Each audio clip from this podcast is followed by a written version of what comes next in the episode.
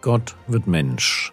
Leben und Lehre des Mannes, der Retter und Richter, Weg, Wahrheit und Leben ist.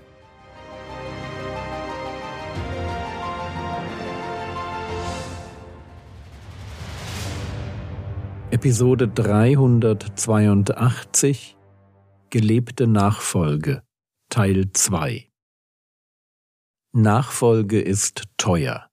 Das ist, was Jesus seinen Jüngern vermitteln will.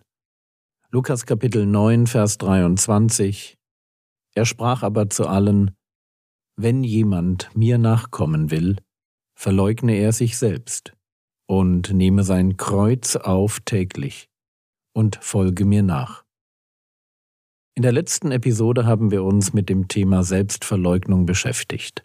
Jetzt soll es darum gehen, dass man sein Kreuz aufnehmen muss. Wenn man im Deutschen davon spricht, dass jemand ein Kreuz zu tragen hat, dann meint man damit, dass er Schwierigkeiten zu bewältigen hat. Die hat ein schweres Kreuz zu tragen. Meint also so viel wie, die hat ein hartes Leben mit vielen Problemen. Wenn Jesus vom Kreuz auf sich nehmen spricht, dann hat er diese Bedeutung nicht vor Augen. Das Kreuz ist für seine Zuhörer kein Bild für Schwierigkeiten. Das Kreuz ist ein Instrument zur Hinrichtung, so wie für uns ein elektrischer Stuhl oder eine Guillotine oder die Todesspritze. Bei einem römischen Kreuz gab es zwei Balken, einen längeren, der im Boden stecken blieb, und einen kürzeren Querbalken, der von dem verurteilten Schwerverbrecher zum Hinrichtungsort getragen wurde. Wenn Jesus also davon spricht, dass jemand sein Kreuz aufnimmt, dann meint er damit, dass man diesen Querbalken aufnimmt, um zum Ort der Hinrichtung zu gehen. So. Was bedeutet nun dieses Bild? Dass es sich um ein Bild handelt, ist hoffentlich klar. Es geht nicht um einen realen Querbalken. Das Kreuz, von dem Jesus spricht, ist ein Bild. Frage wofür? Was verbindet einen Jünger, der Jesus nachfolgen will, mit einem verurteilten Schwerverbrecher, der einen Querbalken aufnimmt, um ihn dorthin zu schleppen, wo man ihn exekutiert? Und um das ganz deutlich zu sagen, schon der Begriff Kreuz war für einen Römer abstoßend. Wenn Jesus hier also allein nur vom Kreuz spricht, dann war das schon ein Skandal. Wir können uns das heute nicht vorstellen. Wir tragen kleine Silberkreuze als Schmuck um den Hals, aber wir sind auch noch nie eine Straße entlang gelaufen, wo links und rechts Kreuze aufgestellt waren, an denen Menschen hingen, schrien, stöhnten und starben. Und wo auf den schon Gestorbenen die Krähen und die Geier saßen. Lukas 9, Vers 23 Er sprach aber zu allen, Wenn jemand mir nachkommen will, verleugne er sich selbst und nehme sein Kreuz auf täglich und folge mir nach. Die Formulierung sein Kreuz zu tragen war also eine absolute Provokation. Aber wofür steht das Bild? Wenn man so will, erweitert das Bild vom Kreuz, das man aufnimmt, die Idee der Selbstverleugnung. Wer mit dem Kreuzesquerbalken durch die Straßen lief, für den waren zwei Dinge völlig klar. Er war sich der Verachtung der Menschen bewusst, und er hatte keine Erwartungen mehr an das eigene Leben. In den Augen der Menge war der Träger des Kreuzes ein verurteilter Schwerverbrecher und er war auf dem Weg zu seiner Hinrichtung.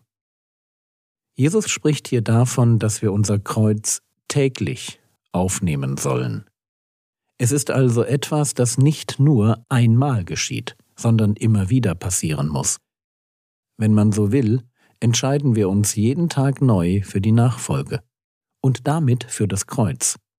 Wir entscheiden uns jeden Tag dafür, dort weiterzumachen, wo wir gestern aufgehört haben.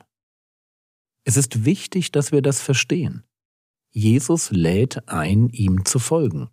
Aber er macht deutlich, dass diese Entscheidung zur Nachfolge nicht einmal getroffen wird, sondern immer wieder. Ich entscheide mich also nicht nur, im Moment der Bekehrung für die Nachfolge. Und dann steht diese Entscheidung irgendwie. Sondern ich nehme täglich mein Kreuz auf. Es ist eine täglich neue Entscheidung, den Weg der Selbstverleugnung weiterzugehen.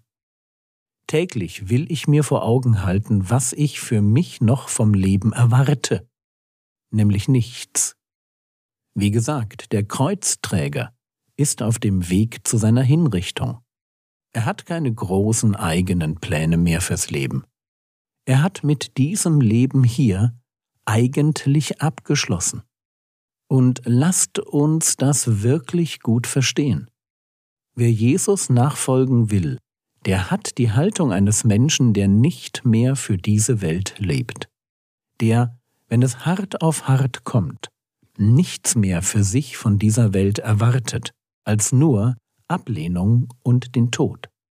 Und wenn dir das etwas grob vorkommt, ich meine das Bild und seine Bedeutung, dann kann ich dich trösten. Mir geht es genauso.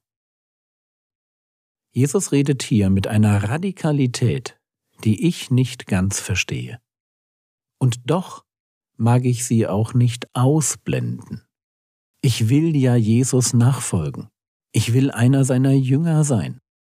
Ich will mich selbst verleugnen und täglich die Haltung eines Kreuzträgers einnehmen. Aber gleichzeitig lebe ich im Wohlstand, im Frieden, bin glücklich verheiratet und habe gläubige Kinder. Es fällt mir leicht, nichts vom Leben zu erwarten, weil ich schon so viel habe, scheint mir. Und ja, ich weiß, wenn ich jeden Monat für verfolgte Christen bete, dass mein Leben die Ausnahme ist und womöglich gilt es, sich genau das vor Augen zu halten. Es gibt viele Länder auf dieser Erde, wo die Kreuzesträger nicht nur verachtet, sondern tatsächlich hingerichtet werden. Und ihnen sagt Jesus ganz deutlich, Markus Kapitel 8, Vers 35, Denn wer sein Leben retten will, wird es verlieren. Wer aber sein Leben verliert um meinetwillen, und um des Evangeliums willen wird es retten. Hier steht, wer aber sein Leben verliert, wird es retten. Bei Matthäus heißt es, wird es finden. Ich weiß nicht, ob wir uns das oft genug vor Augen halten, aber unser ganzes Leben ist eine groß angelegte Rettungsaktion. Wir müssen so leben, dass wir gerettet werden bzw. ewiges Leben finden. Und dazu gehört es eben auch, dass wir bereit sind, um des Herrn Jesus willen oder um des Evangeliums willen, unser irdisches Leben zu verlieren. Und lange bevor wir unser Leben verlieren, verlieren wir vielleicht unsere Reputation, unseren Besitz, unseren Ehepartner oder unseren Job. Und Vorsicht, wenn wir dazu nicht bereit sind. Wer sein Leben retten will, wird es verlieren. Wer sein irdisches Leben retten will, indem er sich anpasst und, wie Petrus es formulieren würde, im Strom der Heillosigkeit mitschwimmt, der wird sein ewiges Leben verlieren. Und deshalb steht die Frage im Raum, an welchem Leben hängen wir mehr? An dem irdischen Leben oder an dem ewigen Leben? Und wenn wir uns entscheiden müssten, wem geben wir den Vorzug? Und noch eine Frage finde ich interessant. Was ist eigentlich Nachfolge? Wir wissen jetzt, welche Voraussetzungen wir erfüllen müssen. Selbstverleugnung, das Kreuz auf sich nehmen, die Entschlossenheit, alles zu wagen und alles zu investieren, um das eigentliche Leben zu finden. Wir kennen also die Voraussetzungen und das Ziel. Aber woher kommt die Idee der Nachfolge? Wie kommt Jesus darauf, der Volksmenge samt den Jüngern so ein Angebot zu machen? Und damit wollen wir uns dann in der nächsten Episode beschäftigen.